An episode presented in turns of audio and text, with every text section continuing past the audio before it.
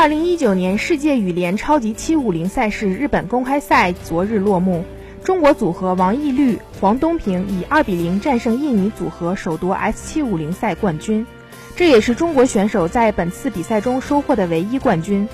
奥运会积分赛自今年五月开始，印尼公开赛和日本公开赛都属于积分较高的赛事，但中国选手在这两站背靠背的抢分赛上表现并不理想。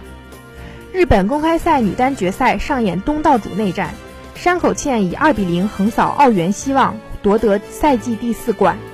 男单决赛，排名世界第一的日本名将桃田贤斗以二比零战胜印尼选手，在家门口捧起赛季第五冠。女双决赛，日本组合松本麻佑、永原和可娜夺冠，